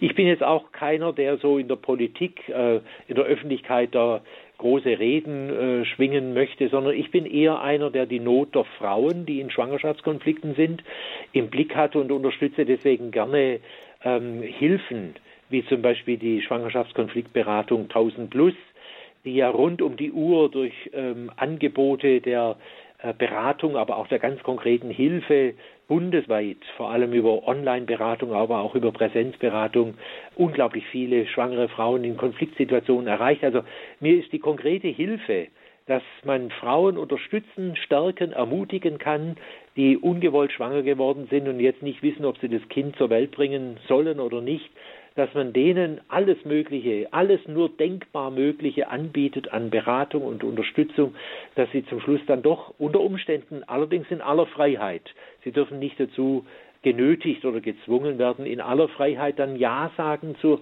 ihrem Kind und die Probleme, die so eine Schwangerschaft mit sich bringt, überwinden können. Also da glaube ich, da helfen viele Bischöfe, viele Pfarrer, viele Initiativen in der katholischen wie in der evangelischen Kirche gibt es, glaube ich, mehr Hilfen und vor Ort konkret auch, als wir im Gemeinhin wissen. Also insofern nehme ich das ernst, ähm, dass Bischöfe und Pfarrer, nehme ich jetzt auch mal mit und alle, die in der Verkündigung stehen, dieses Thema auch äh, sich zu Herzen nehmen sollen und helfen können, wo sie können und so gut sie können. Der Marsch für das Leben ist eine Möglichkeit, sich in der Öffentlichkeit klar als Lebensschützer oder Lebensschützerin zu outen sozusagen, ist aber nicht die einzige Möglichkeit. Ja, Herr Weihbischof äh, Thomas Maria Renz von Herrn Memmel aus Bad Kissingen, der jetzt diese Fragen gestellt hat, kam ja auch noch ein Hinweis ähm, in dem Sinne, die Abtreibung ist der größte Missbrauch an Kindern, da man das Leben den Kindern nimmt. Ähm, äh, über den sexuellen Missbrauch durch Kleriker äh, wurde ja in den letzten Jahren sehr viel in Deutschland gesprochen. Ist es tatsächlich so, dass diese Frage der Abtreibung, dieses Übel der Abtreibung, dass es äh, andere Themen wie beispielsweise den sexuellen Missbrauch jetzt eher relativiert? Also ich würde gerne beide Themen so auseinanderhalten. Das eine ist ähm, diese unsägliche Situation, die wir ja jetzt immer noch Monat für Monat sozusagen von irgendeiner Diözese ähm, aufgetischt bekommen, äh, in der Öffentlichkeit äh, publiziert wird, dass es äh, neue Untersuchungen gibt über Missbrauchsfälle in der Vergangenheit dieser oder jener Diözese. Das muss man sehr ernst nehmen. Wir haben da auch jetzt auf dem synodalen Weg nochmals auch ganz klare Richtlinien und eine Verschärfung dieser Situation ähm, nochmals auch ähm, in den Blick genommen in den letzten Tagen in Frankfurt. Und es ist auch gut so, dass es da nochmals eine Verschärfung der Prävention, aber auch der Aufarbeitung von Missbrauchsfällen gibt. Ich würde gerne beide Themen äh, voneinander trennen und auseinanderhalten. Die Abtreibung, natürlich kann man sagen, es ist ein Missbrauch an Kindern, indem man sie tötet, bevor sie geboren werden. Aber das Thema Missbrauch ist einfach jetzt durch all diese Missbrauchsfälle sexueller Art oder auch geistlicher Art. Es gibt ja auch einen geistlichen Missbrauch dass man Menschen in die Unfreiheit führt durch geistliche Begleitung. Also der Missbrauchsbegriff ist in den letzten Jahren ja nochmals ganz stark präzisiert worden im Hinblick auf ähm, geistliche äh, Begleitung beziehungsweise auf sexuelle, sexualisierte Gewalt, wie man heute äh, äh, richtigerweise sagt. Und ich würde gerne deshalb wegen der, den Begriff Missbrauch nicht im Hinblick auf Abtreibung verwenden, sondern hier geht es einfach um vorgeburtliche Kindstötung und ähm, darüber muss, müssen wir gesondert reden. Man darf nicht alles in einen Topf werfen, sonst wird man ja auch nicht den Opfern von sexueller Gewalt wirklich gerecht, wenn man alles in einen Topf wirft. Und ähm, natürlich sehe ich schon auch, dass durch die Aufdeckung von sexuellem Missbrauch in der katholischen Kirche manche zögerlich geworden sind, so kann man das glaube ich schon interpretieren, vorsichtig geworden sind, als Vertreter und Vertreterinnen der katholischen Kirche über das Thema Abtreibung zu sprechen, weil man vielleicht Angst hat, dass dann die Öffentlichkeit sagt, ach, zu dem Thema braucht ihr gar nichts mehr zu sagen. Das hängt auch mit dem Thema Sexualität zusammen, Abtreibung. Und da habt ihr so viel Dreck am Stecken sozusagen, auf gut Deutsch gesagt, dass wir euch dazu gar nicht hören wollen. Das darf nicht dazu führen, dass wir eben am Pranger stehen, vielfach ja auch zu Recht am Pranger stehen durch viele Fälle von sexualisierter Gewalt innerhalb der Kirche. Das darf aber nicht dazu führen, dass wir das Thema Abtreibung dann ausblenden und sagen, dann ziehen wir uns aus diesem Feld komplett zurück und sagen dazu gar nichts mehr. Damit wäre am wenigsten den ungeborenen Kindern gedient. Der Standpunkt bei Radio Horeb zum Thema das ungeborene Leben, schützenswert, kostbar, heilig. Ein herzliches Dankeschön an Herrn Memmel für die Hinweise, die er gegeben hat, für die Fragen, die er gegeben hat. Es war auch noch einmal mehr der Hinweis auf den Marsch für das Leben, die Frage damit auch sind denn die Bischöfe auch beim Marsch fürs Leben da? Und jetzt drehen wir einmal den Spieß um, denn der Marsch fürs Leben ist nicht nur für die Bischöfe, sondern auch für alle anderen, die sich für das Lebensrecht einsetzen wollen. Am 25. März in diesem Jahr, also übernächstes Wochenende, da findet der Münchner Marsch fürs Leben statt. Beginn ist um 13 Uhr, da findet die Kundgebung statt. Ähm, es startet am Königsplatz in München. 13 Uhr, 25. März. Und wenn Sie einen kurzen Eindruck haben wollen davon, wie dieser Marsch fürs Leben ist, wer das so hinkommt, jetzt ein paar Töne vom letzten Marsch fürs Leben. Mein Mit unser Mitarbeiter hier bei Radio Horeb, Felix Hensch, er war letztes Jahr am 19. März bei diesem Marsch fürs Leben in München und hat die Leute gefragt, wieso sie da hinkommen. Ja, ich bin hier, weil der Lebensschutz einfach absolutes Hauptthema ist, auch in unserem christlichen Glauben. Gott hat uns ins Leben gerufen, hat uns in dieses Leben gestellt und begleitet uns. Und deswegen ist es unser Auftrag, dieses Leben zu schützen, von der Wiege bis zur Bahre. Was hoffen Sie sich ähm, an Reaktionen auf diese Veranstaltung? Ich hoffe mir an Reaktionen, dass wir zumindest einmal ein Zeichen setzen, dass uns der Lebensschutz wichtig ist, uns als Kirche, uns als Gläubigen, als Christen und dass das ausstrahlt hinein in unsere Gesellschaft dass unsere Gesellschaft merkt, da gibt es welche, die nehmen das so wichtig, dass sie dafür auf die Straße gehen und dass sie dafür auch protestieren, dass sich dieser Lebensschutz nicht an die Seite drängen lässt in unserer Gesellschaft, sondern dass das zum Hauptthema wird. Warum sind Sie heute hier auf dem Marsch fürs Leben? Ja, ich möchte halt mitdemonstrieren für die Kleinsten. Warum seid ihr heute hier?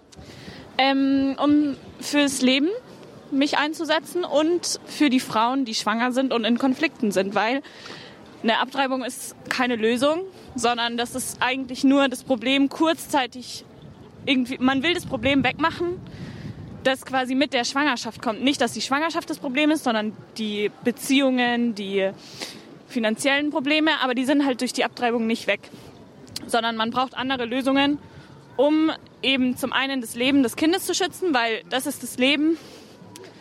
Jeder hat seinen Wert und das kann durch nichts eingeschränkt werden. Warum ist es wichtig, dafür auf die Straße zu gehen? Ähm, ich glaube, es ist vor allem wichtig, dafür auf die Straße zu gehen, um auch, weil jeder hat irgendwann einen Punkt. Also ich glaube auch, die Frauen, die in diesen Situationen sind, sind an Punkten, wo sie einfach nicht weiter wissen. Und wenn dann auf der Straße sie sehen, okay, da gibt es Leute, die wirklich sich auch dafür einsetzen und nicht jemand, der sagt, hey, ist nur ein Zellhaufen, ist gar nicht schlimm, dann hast du alle deine Probleme so ungefähr los, sondern der sagt, hey, es ist richtig stark, wenn du dafür dann dich einsetzt und wenn du dich dafür entscheidest und wenn ähm, du dich fürs Leben entscheidest und es gibt Unterstützung. Also wenn durch diese ganze Demonstration eine einzige Frau sagt, okay, vielleicht entscheide ich mich doch für mein Kind, dann hat sich das Ganze schon gelohnt. Okay, wie würdest du die Stimmung hier beschreiben? Mega, sehr gut. Sehr okay. gut, einfach gute Stimmung. Okay, vielen Dank. Eindrücke vom Münchner Marsch fürs Leben hier bei Radio Horeb beim Standpunkt. Dieser Münchner Marsch fürs Leben findet übernächstes Wochenende wieder statt am 25. März 2023. Es startet um 13 Uhr am Königsplatz in München. Wir sprechen heute hier beim Standpunkt über den Schutz des Lebens, das ungeborene Leben, schützenswert, kostbar, heilig. Und live zugeschaltet ist uns Weihbischof Thomas Maria Renz aus dem Bistum Rottenburg-Stuttgart. Sie können anrufen 089 517 008 008, wenn Sie Fragen haben an den Weihbischof zum Thema Lebensschutz. Und wir begrüßen aus Leipzig Frau Streich. Grüß Gott. Ja, schönen guten Tag oder grüß Gott. Ähm, ich wollte mal noch zwei Gedanken loswerden, die mich schon länger beschäftigen, aber die komischerweise selten mal so als Aspekt mit in die Diskussion kommen. Wir hören ständig Jammern von fehlendem Nachwuchs, von fehlenden Arbeitskräften. Aber jedes Jahr sterben uns fast 100.000 Kinder weg durch Abtreibung. Das ist der eine Gedanke. Und dann habe ich vor längerer Zeit meine Diskussion gehört, wo es um die Tötung von Küken ging. Also von, ja, man kann schon sagen, von Küken. Und da war ein Gedanke, der mich aufhorchen ließ. Also man dürfte, ich hoffe, dass mir das richtig gemerkt habe, äh, männliche Küken, also männliche Embryonen in Eiern, nicht mehr töten, wenn sie acht Tage alt sind, weil die Schmerz empfinden würden. Und da habe ich mich gefragt in dem Moment, ich bin auch gegen Tierquälerei, also das muss ich mal so sagen. Aber wenn da so hoher Wert drauf gelegt wird und nicht nachgedacht wird, was eigentlich mit den Embryonen im Mutterleib passiert, da habe ich mich auch gefragt, was ist bei uns los? Also diese zwei mhm. Gedanken wollte ich einfach bloß mal loswerden als Aspekt und ja, vielleicht auch mal als Anstoß für manche zum Nachdenken. Das war's schon. Danke. Dankeschön, Frau Streich. Ja. Viele Grüße nach Leipzig. Herr Weihbischof, das Wort an Sie. Ja, äh, vielen Dank, Frau Streich. Das fand ich jetzt sehr interessant. Der erste Gedanke, den Sie gesagt haben, dass ähm, es ja oft an Arbeitskräften fehlt und Fachkräften und so weiter. Überhaupt, dass wir eine sterbende alternde, überalterte äh, Gesellschaft sind, ähm, dass wir zu wenig eigenen Nachwuchs haben. Äh, das ist natürlich eine große, ein, ein großes Thema. Und wenn man denkt, dass jedes Jahr 100.000, ähm, offiziell, wahrscheinlich sind es noch mehr, aber 100.000 Kinder wegen Abtreibung nicht leben dürfen, dann sind es in zehn Jahren eine Million Menschen, die uns in Deutschland fehlen ähm, das ist schon enorm. Also wie viel die die Anzahl der Abtreibungen weltweit, äh, das ist unglaublich. Das geht ja in die zig Millionen. Also das ist natürlich jetzt für eine schwangere Frau, die in einem Konflikt äh, wegen einer ungewollten Schwangerschaft steht, jetzt kein Argument. Aber für die Gesellschaft, glaube ich, ist es durchaus auch ein relevanter Gedanke. Und was Sie über das Küken töten, also das Schreddern von äh, männlichen Küken gesagt haben und dass es gesetzlich jetzt verboten ist in Deutschland, das zeigt mir, dass wir in einer Zeit leben, in der viele Menschen in unserer Gesellschaft sehr sensibilisiert sind für die Bewahrung der Schöpfung, für ähm, Artensterben, für Schmerzempfindlichkeit, dass kleinste Lebewesen wertgeschätzt werden, geschützt werden, Artenvielfalt erhalten werden will und so weiter. Also all diese Gedanken so von einer grünen, äh, sage ich mal, Lebensphilosophie, dass wir mit der Schöpfung leben, äh, dass wir die Natur schützen müssen, dass wir alles, was in der Natur gefährdet ist, ähm, die, die, das Klima und so weiter, das sind ja so viele Themenbereiche, ähm, die schmelzenden ähm, Eisberge in der Antarktis und so, äh, die, die Wetterphänomene, äh, die Überschwemmungen und Katastrophen, äh, die auf den Klimawandel zurückgeführt werden und so weiter. Wenn man das bedenkt, wie viele Menschen da heute hochsensibilisiert sind für alle diese bedrohten Lebensarten auf der Welt, da wundert man sich, also ich wundere mich da schon auch drüber, dass die bedrohte Lebensart, dass wir Menschen selber, also dass wir als Menschen äh, als Lebensgattung sozusagen auch durch Abtreibung bedroht sind, dass das nicht so im Bewusstsein der Menschen ankommt. Also, dass Menschen alles Mögliche schützen wollen, nur nicht das menschliche Leben selber. Da ist irgendwas, ähm, glaube ich, äh, in der Luft oder in der Atmosphäre, der gesellschaftlichen Atmosphäre, mag das das überhöhte Selbstbestimmungsrecht von Frauen sein, dass sie sagen, ich lasse mich nicht rein, mir nicht reinreden, äh, wenn ich schwanger bin, was ich mit dieser Schwangerschaft tue, ob ich sie austrage oder abtreibe, wie auch immer. Aber das ist ein Thema, glaube ich, das müssten wir noch gesellschaftlich, auch kirchlich, wirklich, dem müssten wir nachgehen. Also insofern bin ich für diesen Gedanken von der Frau Streich sehr dankbar. Ein herzliches Dankeschön, Frau Streich. Und von Leipzig geht es direkt nach Glonn bei München. Da hat uns Helene Würz erreicht. Da hört sie Radio Horeb. Grüß Gott, Frau Würz. Ja, grüße Gott zusammen. Äh, ich möchte ein herzliches Vergelt's Gott sagen, den Herrn Bischof für Ihre Klarheit. Und da möchte ich, da würde ich mir wünschen, dass Sie Ihre Kollegen anstecken. Ja, Gut.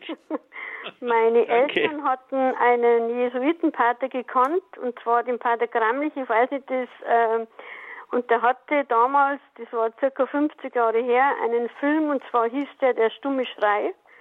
Ja. Und da wird tatsächlich eine Abtreibung gefilmt.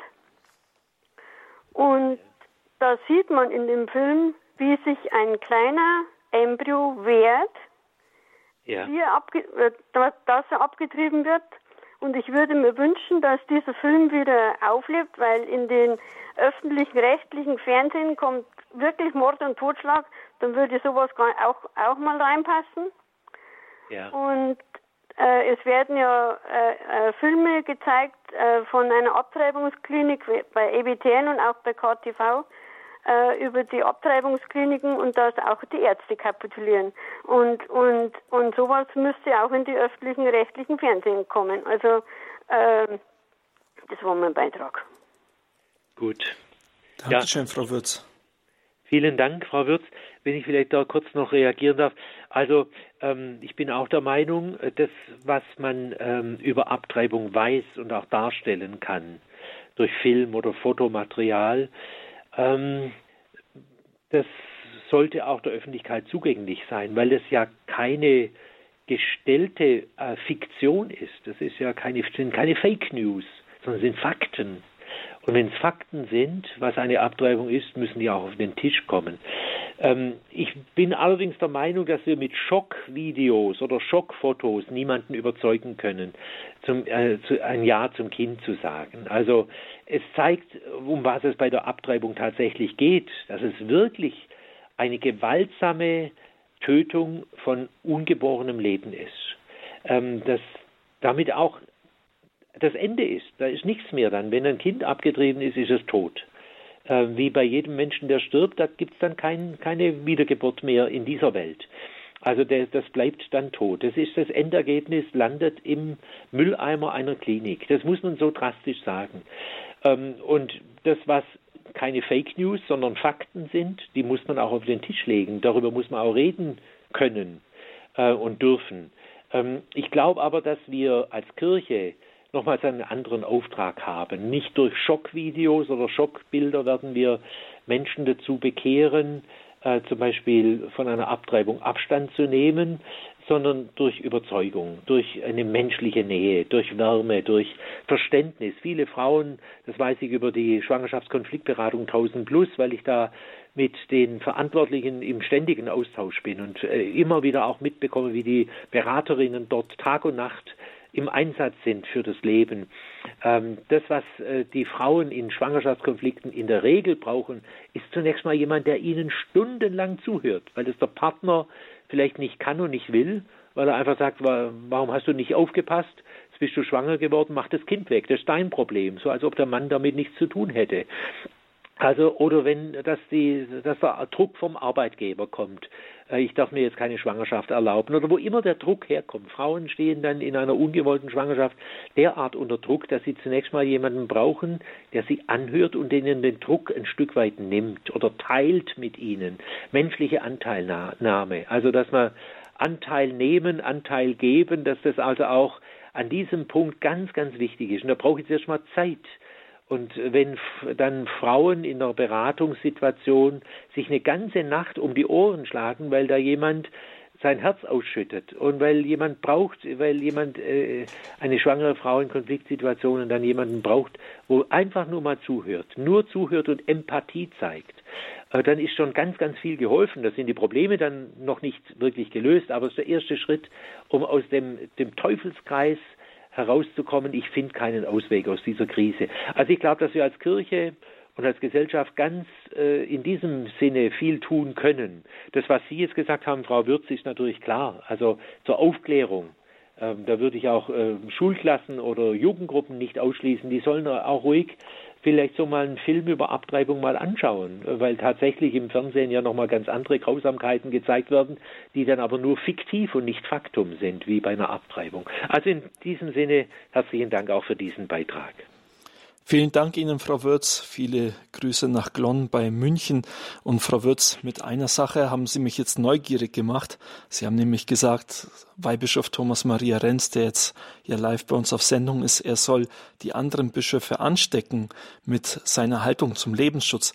Herr Weihbischof, mich würde interessieren, wie wird denn unter den Bischöfen darüber gesprochen? Wie oft ist das Thema der, der Lebensschutz?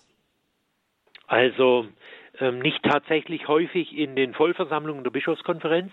Wir arbeiten ja in der Bischofskonferenz in zweimal pro Jahr einer Vollversammlung im Frühjahr und im Herbst, wo wir dann drei oder vier Tage zusammen sind und wo dann eine volle Tagesordnung äh, kommt. Äh, interessanterweise hat der Vorsitzende der Bischofskonferenz jetzt am Ende der Frühjahrsvollversammlung die äh, vor gut einer Woche in Dresden zu Ende gegangen ist, hat er uns in der Vollversammlung gesagt, dass das Thema für ihn auch ganz wichtig und jetzt gesellschaftlich durch die neue Rechtsbegutachtung, ob eventuell der, dass die Abtreibungsfrage ganz aus dem Strafgesetzbuch herausgenommen werden soll, also im Endeffekt der Paragraph 218 Strafgesetzbuch gestrichen werden soll, dass wir das zwar nicht auf der Tagesordnung der Frühjahrsvollversammlung hatten, er hat sich aber dann äh, hat äh, über dieses Thema in der Pressekonferenz gesprochen und hat da auch ziemlich deutlich, glaube ich, Position bezogen, wenn ich das richtig wahrgenommen und gelesen habe. Das heißt, ähm, die Bischöfe nehmen das durchaus wahr. Äh, ich hoffe und wünsche mir auch, dass sie das in ihren eigenen Diözesen mit den Politiker und Politikerinnen, die ja alle Bischöfe ähm, vor Ort kennen und mit ihnen, mit denen im Dialog stehen, dass es da tatsächlich auf die Tagesordnung kommt. Gerade jetzt in diesem Jahr, wo das äh, sicherlich gesellschaftlich noch ganz virulent kommen wird, dass wir uns da nicht verstecken. Ich selber spreche halt mit Bischöfen drüber, wenn ich selber mal zum Beispiel wie jetzt im letzten Herbst beim Marsch für das Leben in Berlin mit dabei war und dann andere Bischöfe auch dabei sind oder gehört haben, dass ich dabei war und die dann danach fragen und so. Es gibt so eine Reihe von Bischöfen, denen das Thema auch am Herzen liegt, unter den Nägeln brennt sozusagen, mit denen ich mich dann auch auf der Bischofskonferenz oder am Rande, wenn irgendwelche Treffen sind, mich mit denen auch gerne darüber unterhalte. Aber ich nehme das gerne mit äh, Kollegen anzustecken, sozusagen in der Bischofskonferenz, dass sie sich noch verstärkt und mutiger zu diesem Thema auch in der Öffentlichkeit äußern. Vielen Dank. Ein interessanter Einblick hinter die Kulissen bei der Bischofskonferenz, den uns hier Weihbischof Thomas Maria Renz beim Standpunkt bei Radio Horeb gibt. Wir begrüßen eine letzte Hörerin für den heutigen Abend, Frau Traub, die uns aus Steig bei Ulm erreicht hat. Grüß Gott. Grüß Gott. Guten Abend, Herr Bischof Renz. Ich freue mich, dass ich den, den Vortrag halte und dass er da mitgemacht hat. Da freue ich mich richtig. Ich habe jetzt einen anderen Aspekt. Ich war ja Krankenschwester vom Beruf und da habe ich manches erlebt und zwar, dass die Frauen hinterher sehr, sehr gelitten haben und, äh, und auch äh, Furchtbares mitgemacht haben, weil sie Menschen, weil das, der, der, der, der äh, der Fetus, der kommt ja nachher nicht mehr, kommt ja ins Gehirn und in die Seele. Und der spricht immer wieder an, wenn wir einen Fehler machen, eine Sünde begehen, da kommt er auch. Und der Herrgott spricht uns immer an über den Punkt.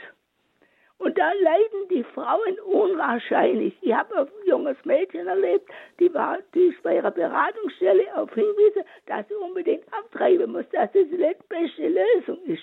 Die war so fertig, die hat nicht mehr gewusst ein und aus. Mhm. Dann habe ich gesagt zu ihr, am besten sie geht in die Beratungsstelle und sagt jetzt, wie der Zustand ist nach der, nach der Abtreibung.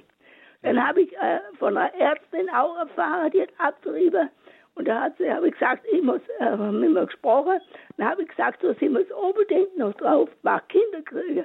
Dann hat sie nachher zu mir gesagt, ich weiß jetzt, was ich getan habe. Also ich habe äh, Verschiedenes erlebt, die furchtbar gelitten haben. Und den Aspekt wollte ich auch noch anbringen. Ja, Vielen Dank, danke. Frau Traub. Dankeschön. Danke. Darf ich da noch einen Satz dazu sagen? Gerne, ja. Die Zeit ist noch Zeit? da. Die Zeit okay. ist noch da, auf jeden Fall. Frau Traub, vielen Dank. Das wäre jetzt nochmal ein eigenes Thema. Da haben wir jetzt äh, eineinhalb Stunden lang nicht darüber gesprochen, aber ich glaube, dass es auch nochmal ein ganz wichtiges Thema ist, dieses sogenannte Post-Abortion-Syndrom. Also äh, wie geht es Frauen nach einer Abtreibung? Und ich glaube, das ist jetzt meine persönliche Überzeugung, so wie ich die Diskussion in der Öffentlichkeit wahrnehme, dass man darüber am liebsten gar nichts sagen will. Dass Frauen vielfach nach einer Abtreibung über Jahre, vielleicht Jahrzehnte ähm, leiden, psychisch, dass ihnen nachts die Kinder erscheinen, die sie abgetrieben haben oder wie auch immer, dass sie Gewissensbisse haben, dass sie, dass sie äh, Verlusterfahrungen haben, dass sie spüren, das war doch dieses Kind, das abgetrieben worden ist, war doch Fleisch von meinem Fleisch. Das hat doch zu mir gehört. Das ist ein Stück von mir ist da gestorben, indem ich das abgetrieben habe. Und es fehlt mir jetzt. Ich bin ein Stück weit seelisch amputiert. Ich habe hab dieses Kind nicht. Ich kann es auch nicht mehr zurückkriegen.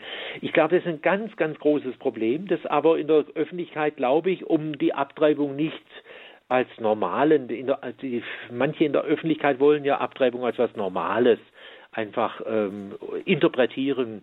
Ähm, man geht halt zur Abtreibung und dann ist wieder Schwamm drüber und dann ist alles wieder vergessen oder so. Und das ist eben nicht der Fall.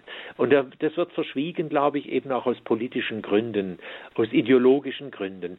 Wir als Kirche müssen, glaube ich, diese Frage, wie geht es Frauen nach einer Abtreibung und auch den Familien, den Partnerschaften, nicht nur der Frau selber, neu in den Blick nehmen.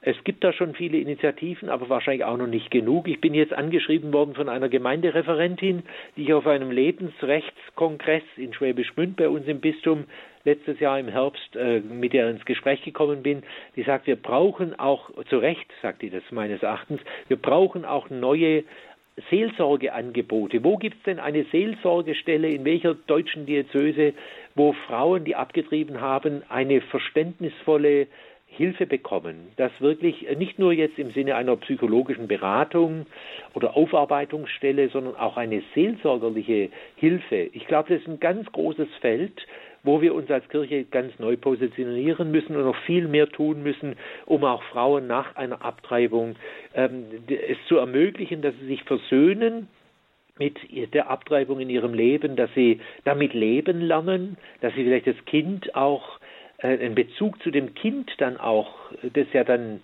es lebt ja im Himmel dann weiter. Davon dürfen wir ja ausgehen, dass Gott das Kind dann, auch wenn es ungetauft war und ungeboren, in sein Reich aufnimmt und dann kann ich mit den Verstorbenen ja in Kontakt treten. Also es ist ein ganz großes Feld, glaube ich, wo wir vielleicht als Kirche auch nochmal neu überlegen müssen, wie wir den Menschen da helfen können.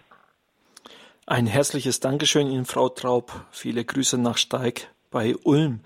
Und ein besonderes Dankeschön geht natürlich an Sie, Herr Weihbischof Thomas Maria Renz, dass Sie heute unser Live-Gast waren, hier beim Standpunkt auf Radio Horeb, Thema das ungeborene Leben schützenswert, kostbar, heilig.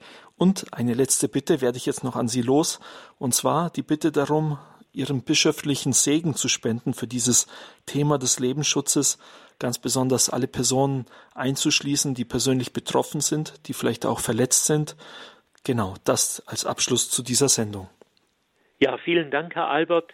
Ich möchte auch Ihnen danken, dass Sie sich so gut vorbereitet haben auf die Sendung und Sie so gut moderiert haben. Es war wirklich, glaube ich, jetzt ein guter Abend.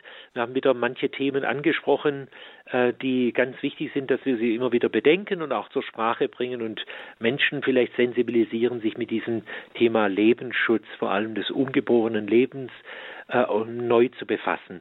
Und gerne möchte ich jetzt um den Segen für Sie alle bitten, die Sie zugehört haben, für eine gute Nachtruhe und für eine gute neue Woche, die jetzt vor uns liegt. Ähm, und ähm, auch vor allem für die schwangere Frauen in Konfliktsituationen, für die Frauen und ihre ähm, Männer, äh, die Familien, die Partnerschaften, die in irgendeiner schwierigen Situation gerade sind, für die, die abgetrieben haben und jetzt darunter leiden und äh, für auch die, für die Beraterinnen und Berater, die auch jetzt heute Abend wieder vielleicht oder rund um die Uhr für schwangere Frauen in Konfliktsituationen an Beratungsstellen und Telefonen oder im Internet arbeiten. Also auch für alle die, die sich engagieren im Lebensschutz, für die jungen Leute, die jetzt äh, in Wien und in vielen anderen Städten 40 Tage auch in der Öffentlichkeit beten 40 äh, Tage für das Leben in dieser Aktion und für alle, die sich äh, engagieren im Lebensschutz. Für sie alle möchte ich den Segen Gottes erbitten. Der Herr sei mit euch. Und mit deinem Geiste. Der Name des Herrn sei gepriesen. Von nun an bis in Ewigkeit. Unsere Hilfe ist im Namen des Herrn. Der Himmel und Erde erschaffen hat. Und der Segen des allmächtigen und barmherzigen Gottes, des Vaters und des Sohnes und des Heiligen Geistes komme auf euch herab und verbleibe bei uns alle Zeit. Amen. Amen. Das war die Sendung Standpunkt hier bei Radio Horeb. Am Mikrofon war für Sie Nikolaus Albert.